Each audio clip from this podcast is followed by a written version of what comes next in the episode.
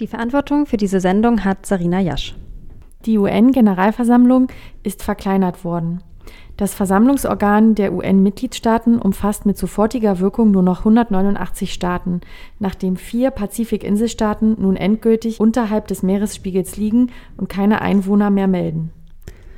Der Dürke Verlag verlegt eine neue Auflage seines Weltatlas, in dem erstmalig auch die inzwischen mehrere hundert Quadratkilometer umfassende spanische Wüste eingezeichnet wurde. In der Arktis ist der letzte große Eisberg geschmolzen. Durch Hitzewellen und anhaltende Dürren ist die Lebensmittelproduktion in zahlreichen Ländern um mehr als die Hälfte eingebrochen. Millionen Menschen sind von Hunger bedroht. Das Internal Displacement Monitoring Center, kurz IDMC, meldet weltweit 500 Millionen Menschen auf der Flucht vor klimawandelbedingten Katastrophen und Umweltzerstörungen. Durch den Meeresspiegelanstieg der Nord- und Ostsee stehen mehrere deutsche Städte dauerhaft unter Wasser. In Greifswald werden die BewohnerInnen der Stadtteile Wieg und Eldena in angrenzende Stadtteile umgesiedelt. Sind das realistische Aussagen? Wir hoffen nicht. Und ist es überhaupt sinnvoll, das komplexe Problem Klimawandel mit solch apokalyptischen Vorstellungen zu thematisieren? Gute Frage. Der amerikanische Journalist David Wallace Wells jedenfalls hat mit einem wirklich sehr drastisch formulierten Artikel auf der Titelseite des Magazins New York im Juli 2017 polarisiert. KritikerInnen warfen ihm vor, dass solche Panikszenarien nicht zu Lösungen führen, sondern vielmehr zu lähmender Angst und letztendlich der Kapitulation vor dem Problem Klimawandel. Er selbst sagte, dass wir aber genau diese Weckrufe brauchen. Sein Fazit ist, dass die Wissenschaft zu solch drastischen Ergebnissen gelangt, sie aber nicht ausreichend kommuniziert. Inspiration für unser heutiges Sendungsthema kommt aber nicht von Wallace Wells, sondern von einem Bildband, erschienen als Begleitung zu einer Fotoausstellung. Er heißt 100 Places to Remember Before They Disappear. 100 Orte, die wir uns merken sollten, bevor sie verschwinden. Versammelt sind darin Fotografien von Orten, die akut durch den Klimawandel bedroht sind. Gletscher, die für immer zu schmelzen drohen, ein Tempel, der durch Erdrutsche bedroht ist, tropische Wälder, einmalige Ökosysteme. Chicago und Tokio als Beispiel von Städten, in denen es für das menschliche Überleben bald zu heiß sein könnte. Tropische Inseln, die mit steigendem Meeresspiegel wortwörtlich untergehen könnten. Wir haben uns gefragt, müssen jetzt all diese Orte wirklich verschwinden? Auf welchem Stand ist die Wissenschaft heute? Was können wir tun, damit diese Orte geschützt werden? Und vor allem, was passiert mit den Menschen, die ihre Heimat aufgrund des Klimawandels verlieren oder verlassen müssen? Welche Rechte haben sie? Welche Geschichten erzählen sie? Sophie hat im Vorfeld der Sendung ein Interview mit dem Potsdamer Institut für Klimafolgenforschung geführt über Szenarien und Auswirkungen des Klimawandels.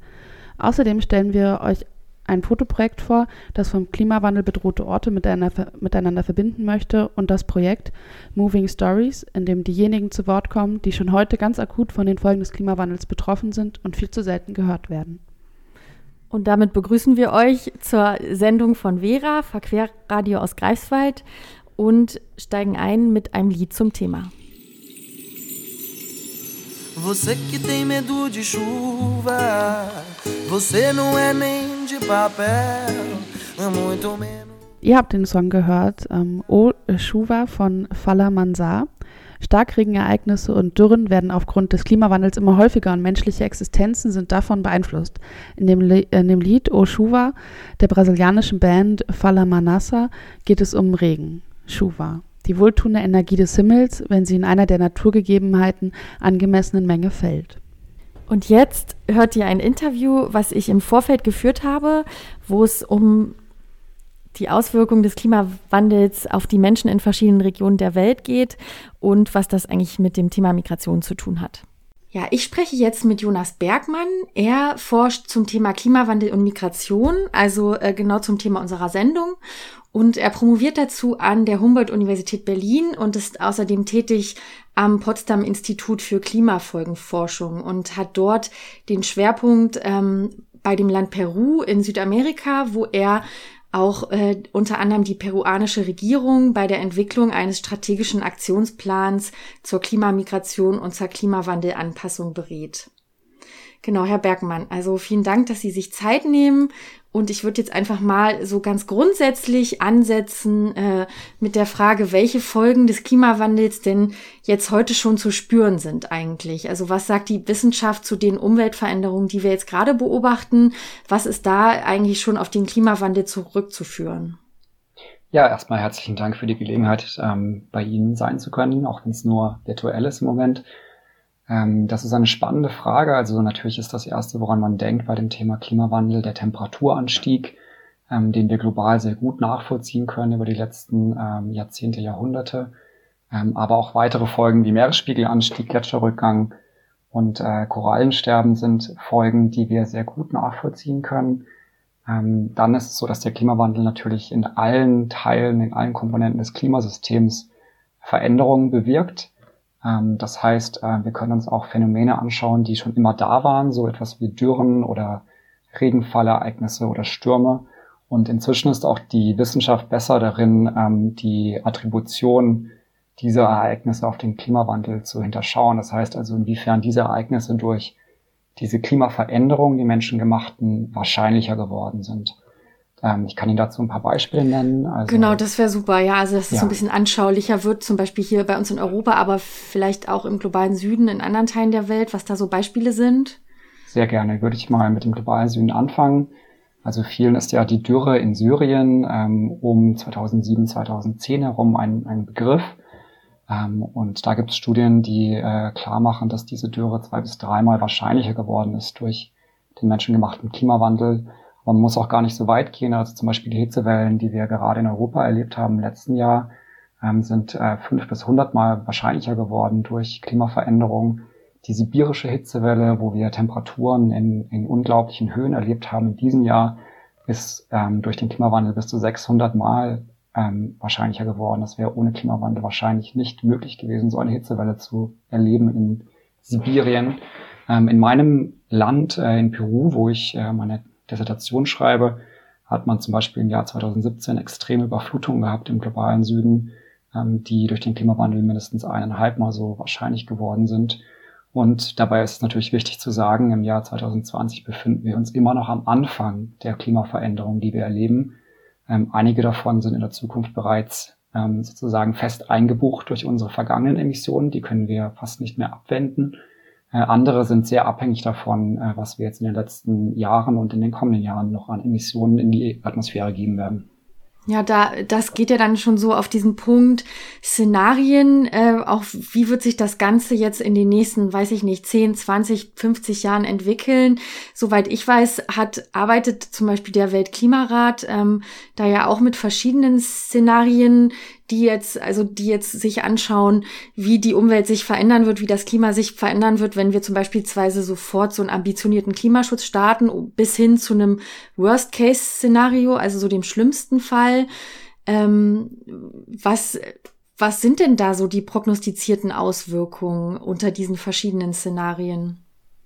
Ja, vielen Dank, das haben Sie gut zusammengefasst. Also wir müssen natürlich mit Szenarien arbeiten für die Zukunft, weil wir die Zukunft nicht äh, erraten können.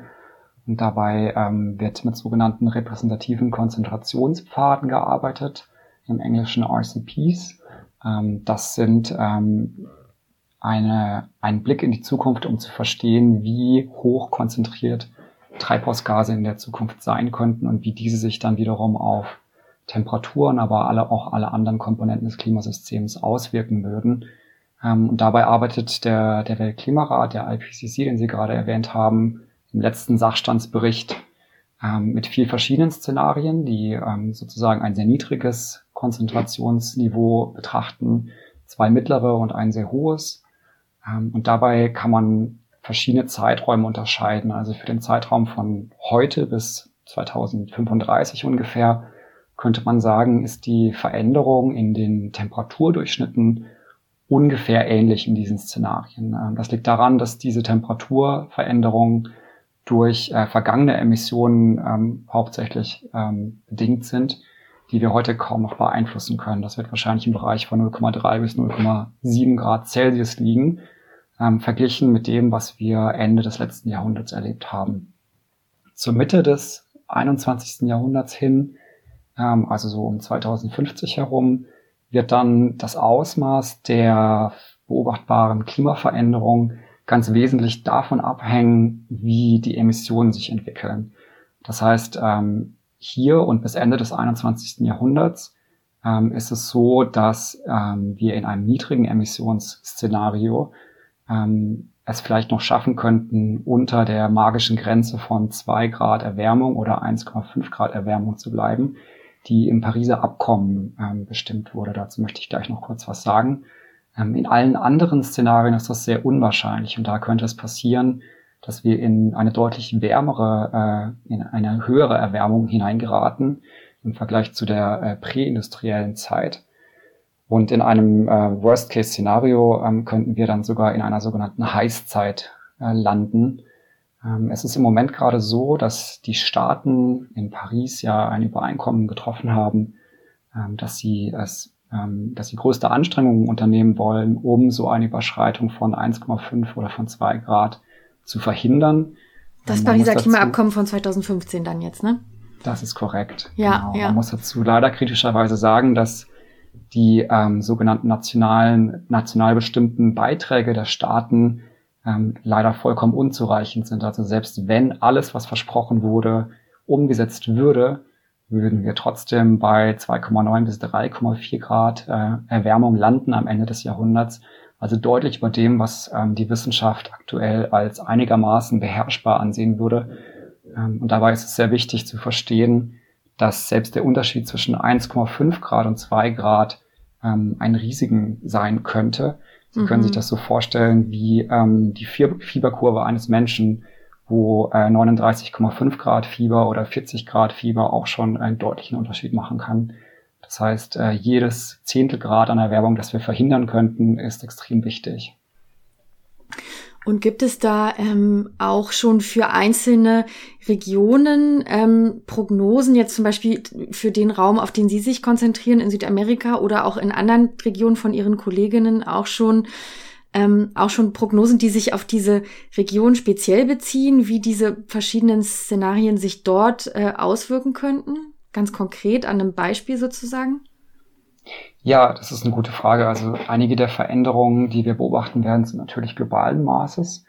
Also wir können erwarten, dass die Temperaturen an der Erdoberfläche überall ansteigen werden, dass Hitzewellen sehr viel wahrscheinlicher und häufiger auftreten und länger dass extreme Niederschlagsereignisse häufiger, intensiver werden, dass der Ozean sich erwärmt, dass das Meereis zurückgeht, Gletschervolumen und so weiter. Und dann gibt es natürlich, wie Sie richtig gesagt haben, ähm, regional große Unterschiede. Also wenn wir uns zum Beispiel Europa anschauen, dann ähm, erwartet man vor allem vermehrte Schäden ähm, durch Überschwemmungen äh, von Flüssen und Küsten, ähm, eine größere Einschränkung der Wassernutzung in der Zukunft und extreme Hitzeereignisse, wie wir sie jetzt auch schon erleben und damit verbunden auch Wald- und Flächenbrände.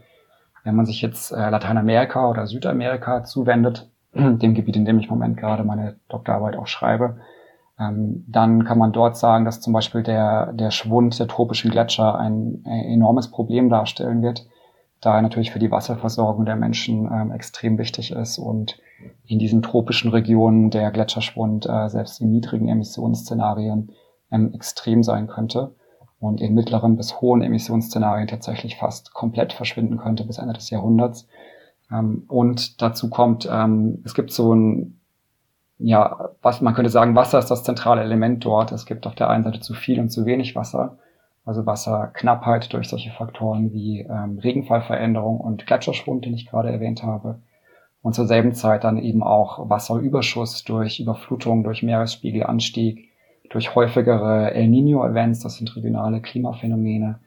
Ähm, also Wasser wird ein zentrales äh, Element sein in Lateinamerika.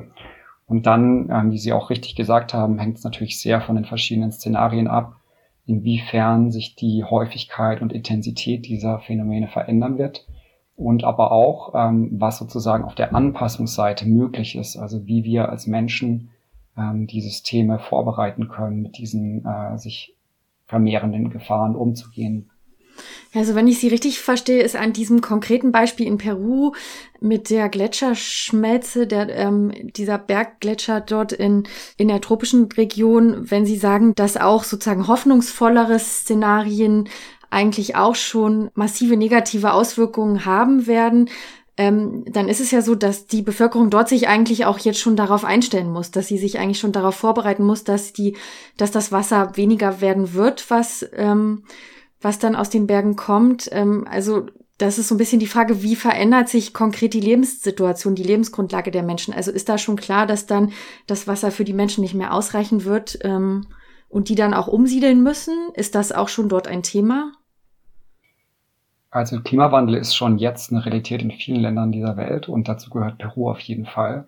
Also es ist ähm, deutlich nicht nur als Zukunftsvision äh, zu formulieren, sondern in ganz vielen Wassereinzugsgebieten in Peru ist es so, dass die Gletscher jetzt schon den, ähm, den maximalen Punkt ihrer Gletscherschmelze überschritten haben. Also wenn ein Gletscher schmilzt, dann gibt es am Anfang mehr Schmelzwasser bis zu einem gewissen Punkt und dann ist die Eismasse so gering, dass es ab, anfängt abzufällen. Und dieser Punkt ist in vielen Wassereinzugsgebieten schon überschritten.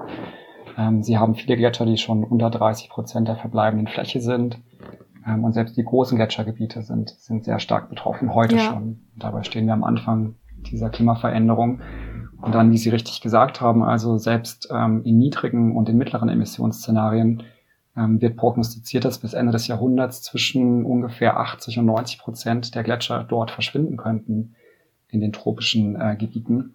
Ähm, und das ist natürlich ähm, eine extreme Gefahr für, für die Menschen. Also Sie müssen sich vorstellen, dass von diesem Wasser auf der einen Seite natürlich die, der, der menschliche Nutzen äh, abhängt, also für, für Trinkwasser, für häuslichen Gebrauch. Zur selben Zeit auch die Bewirtschaftung, äh, die Bewässerung, der Bergbau, ähm, die Wasserenergie. Also es sind extrem viele Wirtschafts- und ähm, auch Menschensystem, menschliche Systeme, die davon abhängen, von diesem Wasser. Ähm, und wie Sie richtig gesagt haben, das hat natürlich Auswirkungen auch auf die Möglichkeit, dann sich an bestimmten Orten halten zu können, dort leben zu können oder migrieren zu müssen. At once, we were people on our land, African feet touch the sand, free woman and man stand tall. Das war der Song The Journey von Aqua Naru.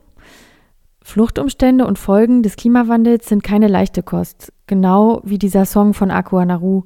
Er thematisiert Rassismus und Sklaverei, aber auch den paradoxen Umstand, dass heute vor allem BPOC also Black, Indigene und People of Color, die Folgen des Klimawandels am eigenen Leib zu spüren bekommen, teilweise auch deswegen fliehen müssen und gleichzeitig im Vergleich aber am wenigsten für den Klimawandel verantwortlich sind. Und jetzt hört ihr den zweiten Teil des Interviews mit Jonas Bergmann vom Potsdam Institut für Klimafolgenforschung.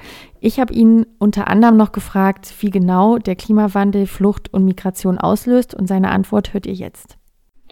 Genau, also Sie, Sie haben schon richtig gesagt, ähm, wirtschaftliche Faktoren spielen oft eine große Rolle. Also das Zusammenspiel von Klimawandel und Migration ist relativ komplex.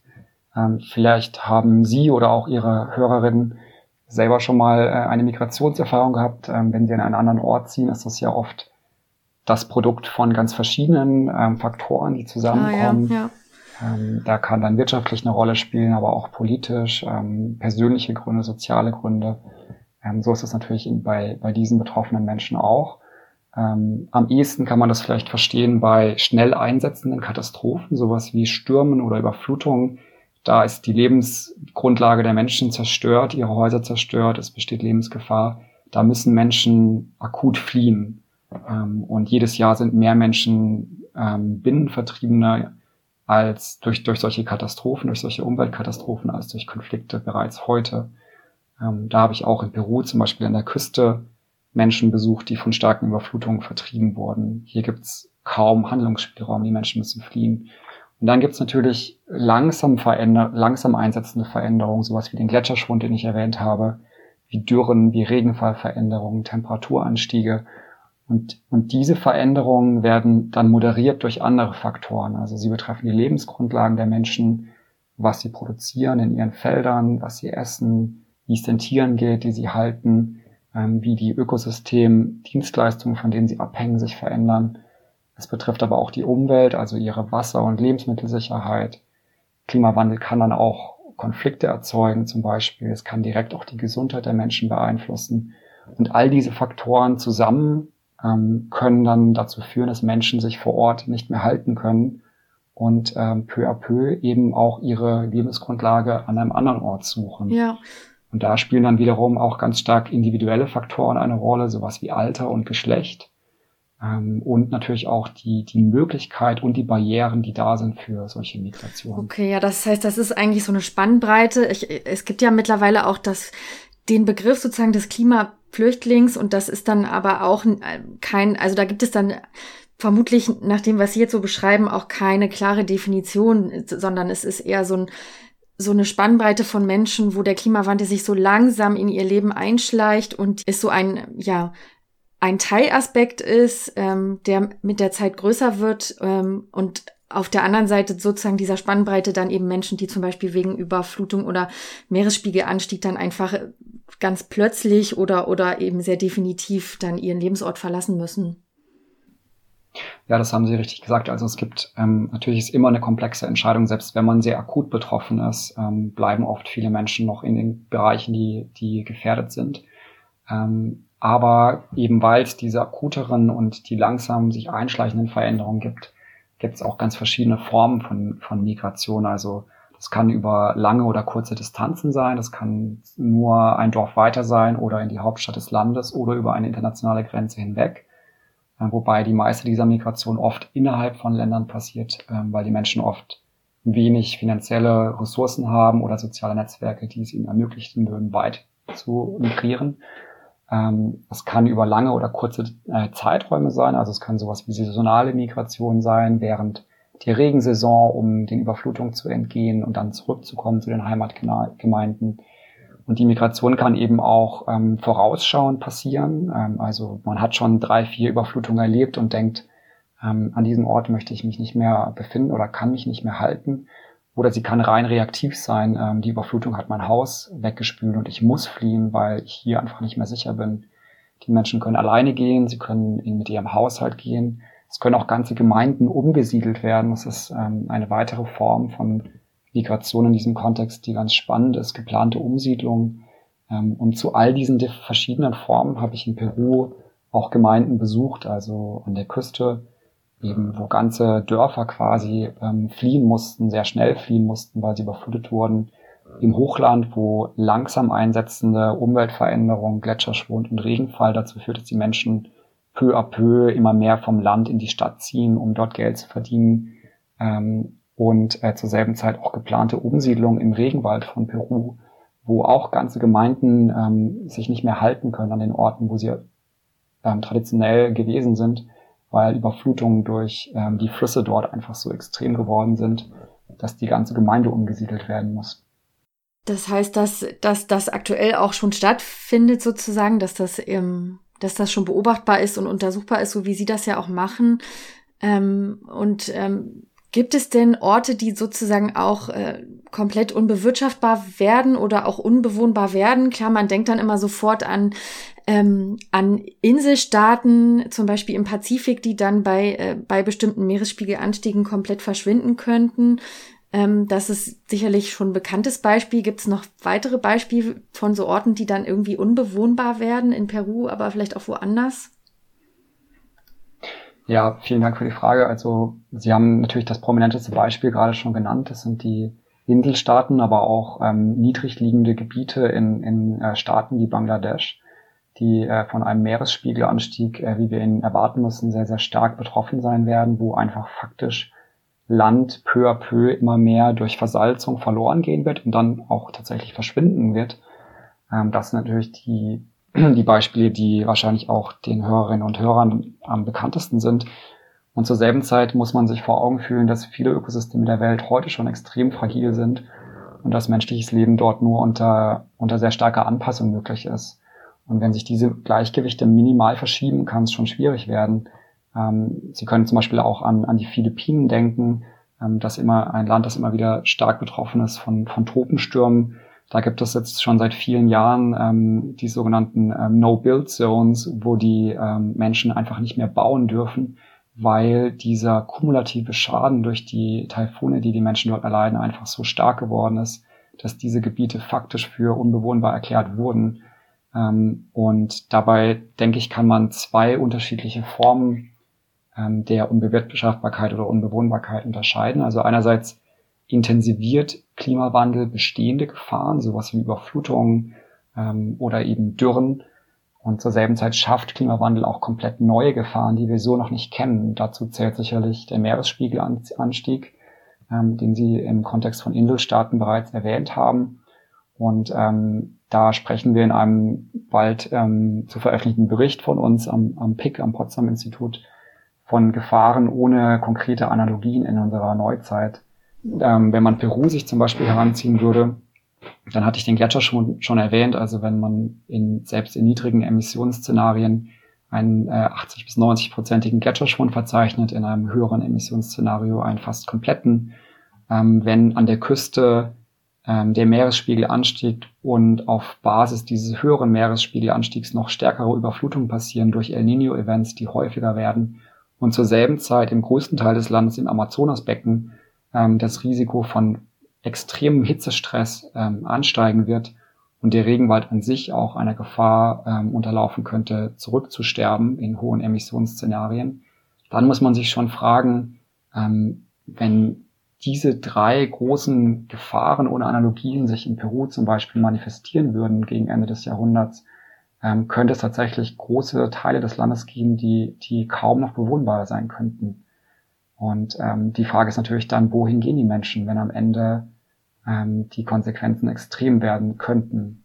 Das ist eben auch diese Frage, die wir uns ste äh, stellen. Und da ist dann Peru ja anscheinend irgendwie ein, ein, ein sehr beeindruckendes Beispiel oder erschreckendes, wenn sozusagen parallele Phänomene dann ähm, Veränderungen durch den Klimawandel ähm, gleichzeitig im Land wirken ähm, fragen, also fragt man sich dann natürlich eben, wie bereitet sich dieses Land darauf vor oder, oder auch die Region, wie bereitet sich auch ja im Grunde die Welt darauf vor sozusagen? Was wird da überlegt oder, oder geplant? Haben Sie dazu auch untersucht oder sich unterhalten mit den Menschen oder mit den Politikern? Sie beraten ja die Regierung auch.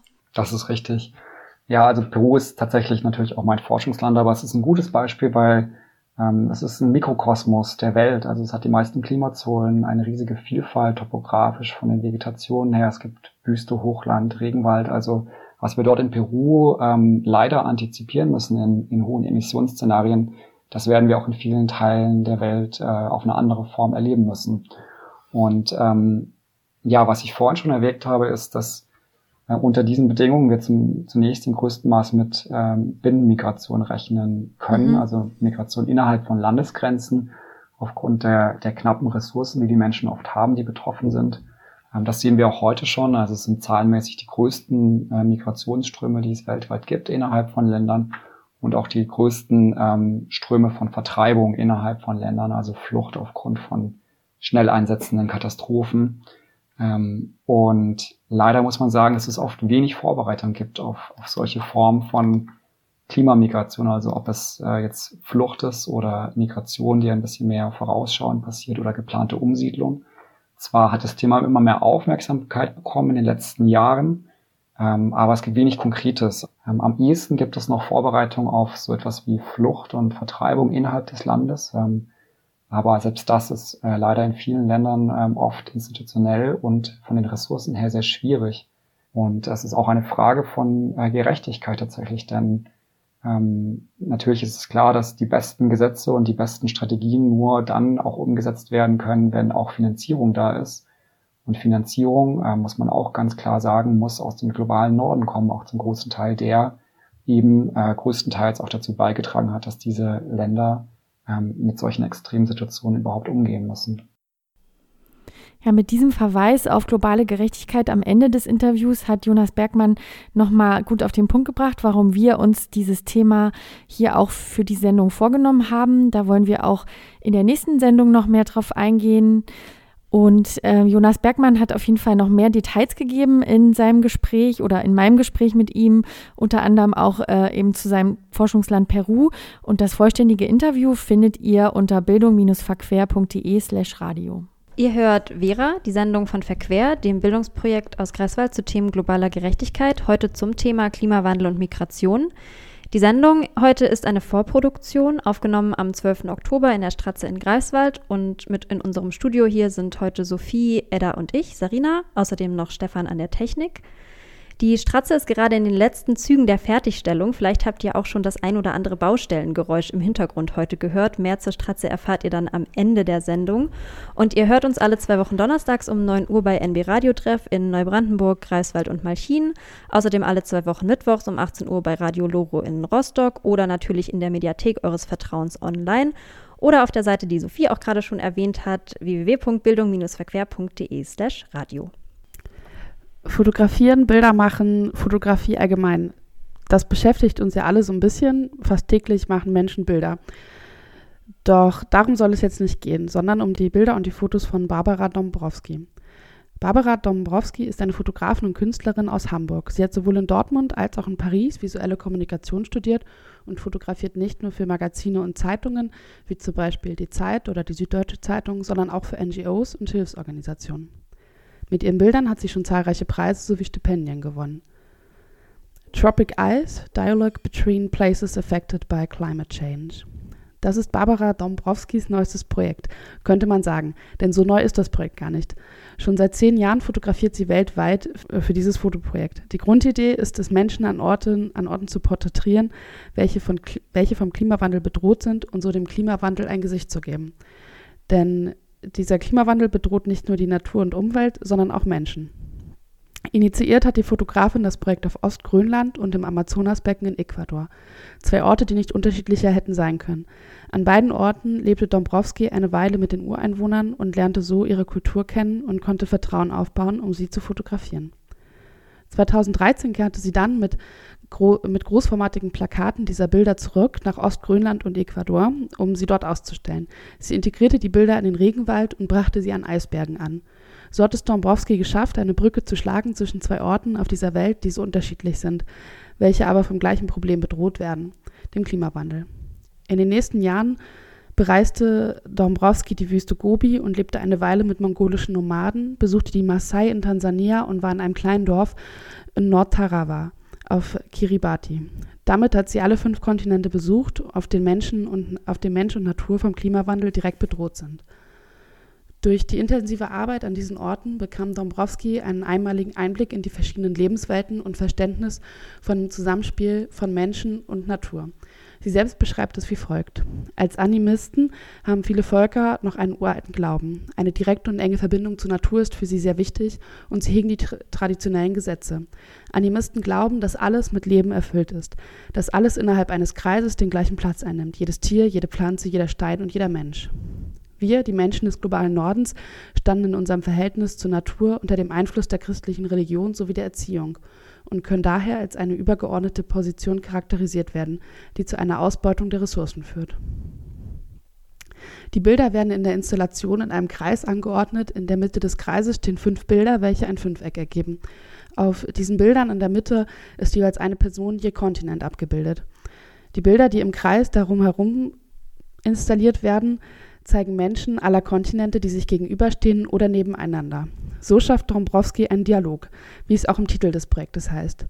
Doch durch das Fünfeck in der Mitte und die kreisförmige Anordnung sind all diese Menschen trotzdem weiterhin Teil eines großen Ganzen. Dombrowski plant noch weitere Installationen in der Wüste Gobi, Tansania und auf Kiribati. Denn ihr Ziel ist noch nicht erreicht. Sie selbst definiert dieses ähm, wie folgt.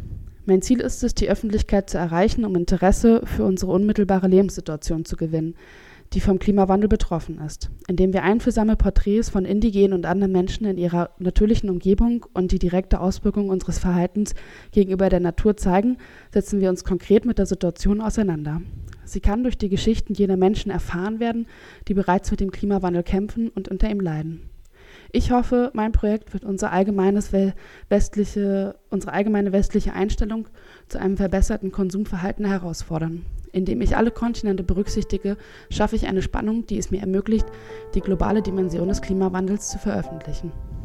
Falls ihr noch mehr Infos zu diesem Projekt, zu dem Projekt Tropic Ice haben wollt oder euch auch einfach mal die wirklich grandiosen Bilder von Barbara Dombrowski anschauen wollt, dann könnt ihr dies tun auf www.tropic-ice.com. Down by the river, by the boat, where everybody goes to be alone, das war der Song Riverside der dänischen Künstlerin Agnes Obel.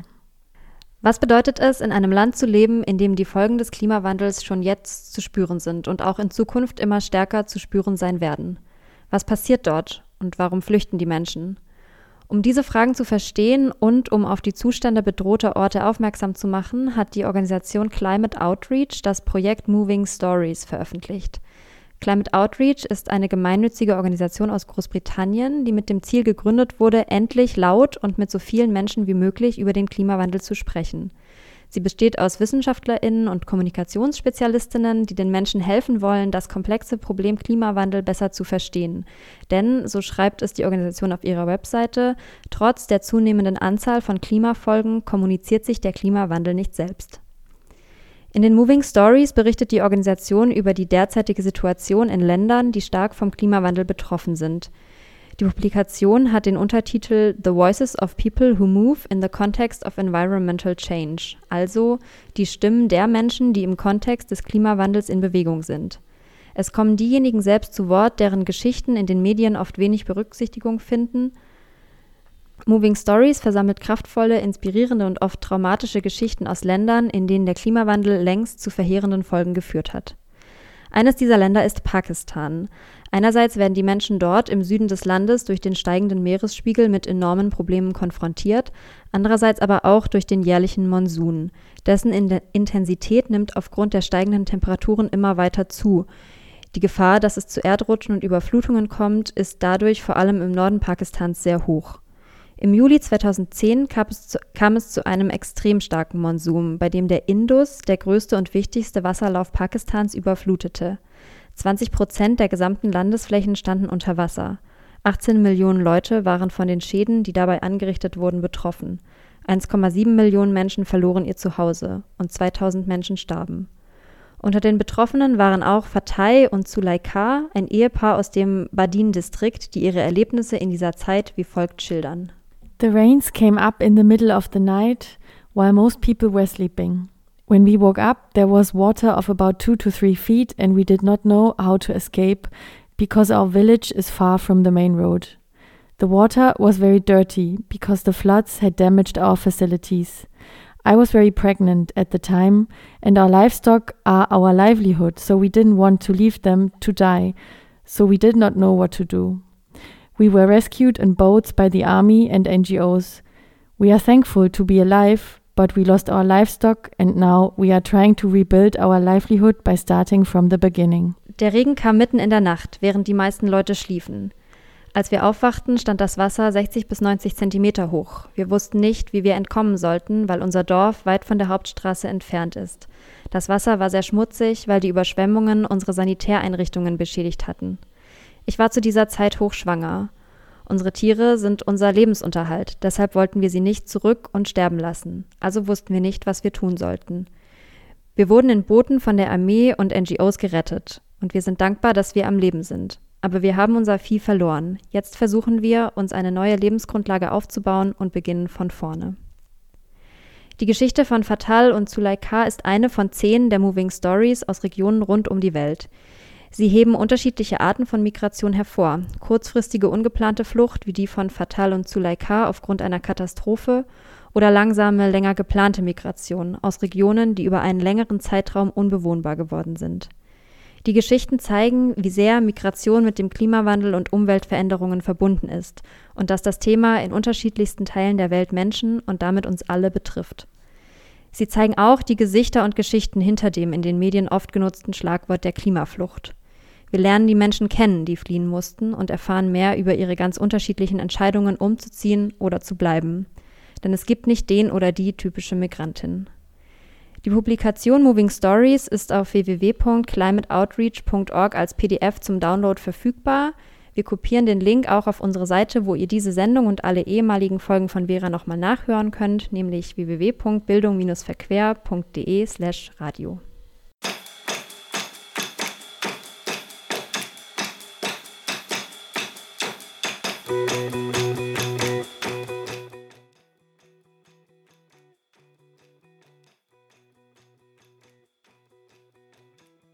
Ja, das war der Song Animals von Bonobo.